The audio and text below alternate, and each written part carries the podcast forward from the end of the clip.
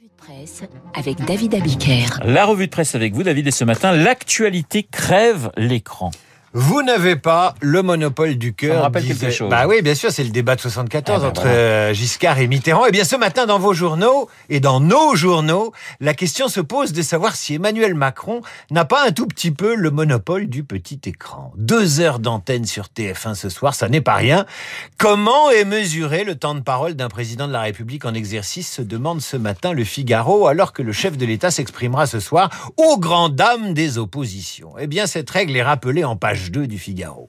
Hors de la période électorale qui débutera le 1er janvier 2022, selon le calendrier fixé par le CSA, le temps de parole d'un président en exercice est décompté sur le tiers du temps de parole de l'exécutif, soit le président plus le gouvernement, et uniquement lorsque son propos relève du débat politique national. En revanche, lorsque le président de la République parle de sujets régaliens comme le Covid ou la situation internationale, ses propos ne sont pas décomptés. En clair, ce soir, le temps de parole d'Emmanuel Macron ne fait pas partie d'un temps de parole électoral, ce qui a fait bondir évidemment Valérie Pécresse, qui disait on ne peut pas avoir un président candidat qui se fait ouvrir les chaînes de télévision à la demande et pendant des heures fait sa campagne alors que ses adversaires doivent se contenter de cinq minutes de duplex pour lui répondre. Voilà pourquoi la candidate a saisi le CSA. Alors chez TF1, on est euh, serein et plutôt satisfait, David. Dans les pages saumon du Figaro, le directeur de l'information du groupe, Thierry Tuillier, calme le jeu. Si nous devions réagir ou surréagir à tous les propos et toutes les remarques, nous n'aurions jamais terminé. Il est content de son coup, Thierry Tuillier, un coup préparé de longue date, repoussé plusieurs fois en raison de la crise du Covid. Et il précise que le rendez-vous avec le président de ce soir a été pris avant que Madame Pécresse ne fixe le sien avec BFM TV, lequel devait lui aussi avoir lieu ce soir et a été repoussé. Thierry Tuillier qui ajoute que la candidate Les Républicains a été invitée trois fois au JT de TF1 ces six derniers mois. Celui qui entame sa troisième élection présidentielle, Thierry euh, Tuillier, en tant que directeur de l'information, préfère détailler le dispositif technique de l'émission de ce soir. Il parle d'un dispositif complexe avec beaucoup de caméras, une trentaine d'images d'illustration qui entrecouperont les propos du président. On y parlera d'actualité, mais on s'intéressera à la manière dont Emmanuel Macron a vécu son quinquennat. Pourrait aussi s'intéresser à la façon dont les Français ont vécu ce quinquennat. Le deal a été clair. Nous voulons parler de ses succès, mais également de ses échecs, poursuit Tuillier. Nous le ferons réagir à ses petites phrases ou à des situations comme lorsqu'il fut chahuté par les Gilets jaunes en 2018 au Puy-en-Velay. Et Tuillier promet, les oppositions auront 10 minutes pour s'exprimer dans l'émission de commentaires qui suivra. À ce moment-là, il sera 23 heures, c'est beaucoup moins bien. Oui, à 10 minutes en 2 heures, effectivement. Faites le calcul vous-même. L'autre événement télé a lieu demain soir sur C8. Il s'agit de la toute nouvelle émission politique de Cyril Hanouna qui s'intitulera Face à Baba. Avant, c'était face aux Français, maintenant c'est face à Baba. Le premier invité sera, devinez qui? Eric Zemmour. Face à lui, l'essayiste Émeric Caron.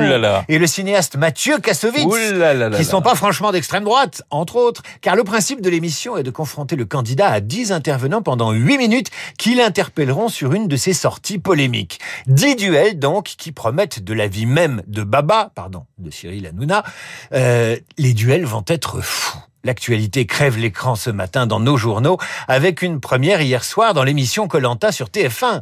Pas de gagnant Pour ceux qui n'ont pas regardé, euh, en voici la raison invoquée par Denis Brognard, l'animateur de l'émission qui s'exprimait hier devant les candidats de ce jeu d'aventure télé-réalité. Ce soir, dit-il, je ne vais pas procéder au dépouillement. Nous avons eu connaissance de manquements au code d'honneur de Colanta. Nous avons découvert qu'un petit groupe d'aventuriers ne l'avait pas respecté en récupérant de la nourriture en dehors du jeu.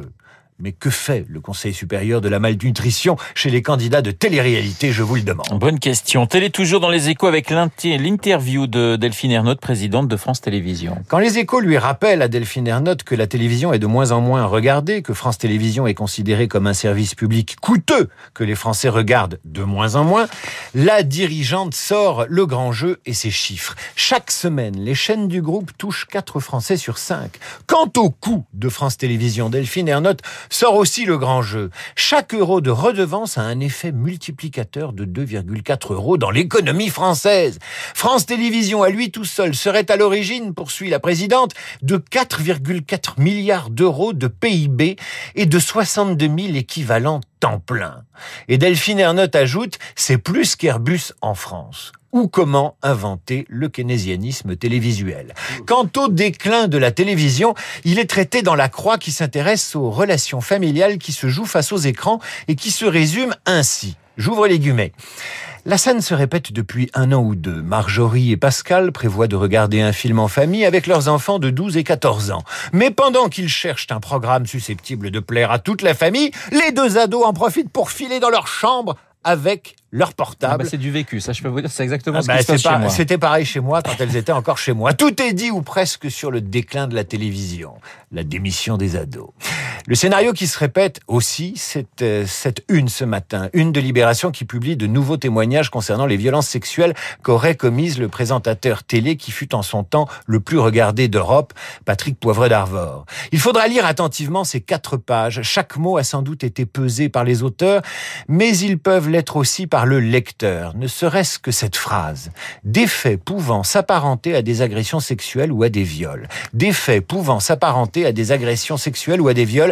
Rien que ces douze mots pourraient faire l'objet d'une glose de quatre pages, eux aussi.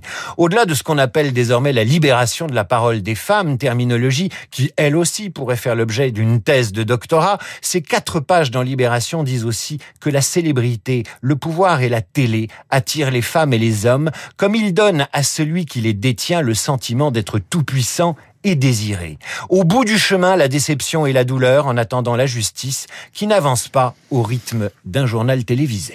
La revue de presse de David Abiquière sur l'antenne de Radio Classique. Merci David. Il est 8h36. Dans un instant, Esprit Libre avec les camarades Nicolas Barré des Échos et Bruno Jeudi de Paris Match.